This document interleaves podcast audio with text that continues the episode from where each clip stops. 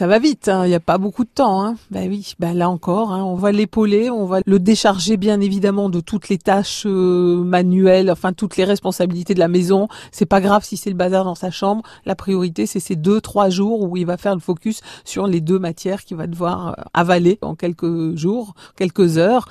On est à côté de lui, bienveillant, pas de jugement ça c'est vraiment important. Pas de ah bah ton frère il a pas eu euh, ou ton frère il a pas eu de rattrapage ou ton frère il a eu une mention. Tout ça on oublie, même si on le pense, on l'oublie. Et puis on le soutient. Et puis on croit en lui. Il faut aussi qu'il sente que voilà les parents sont avec lui. Et puis s'il rate, ma foi, une vie ne se résume pas à un échec au bac ou au brevet des collèges. Donc là, c'est vraiment important de, aussi essayer de prendre de la hauteur et puis de limiter un peu les enjeux. Il euh, n'y a rien de grave.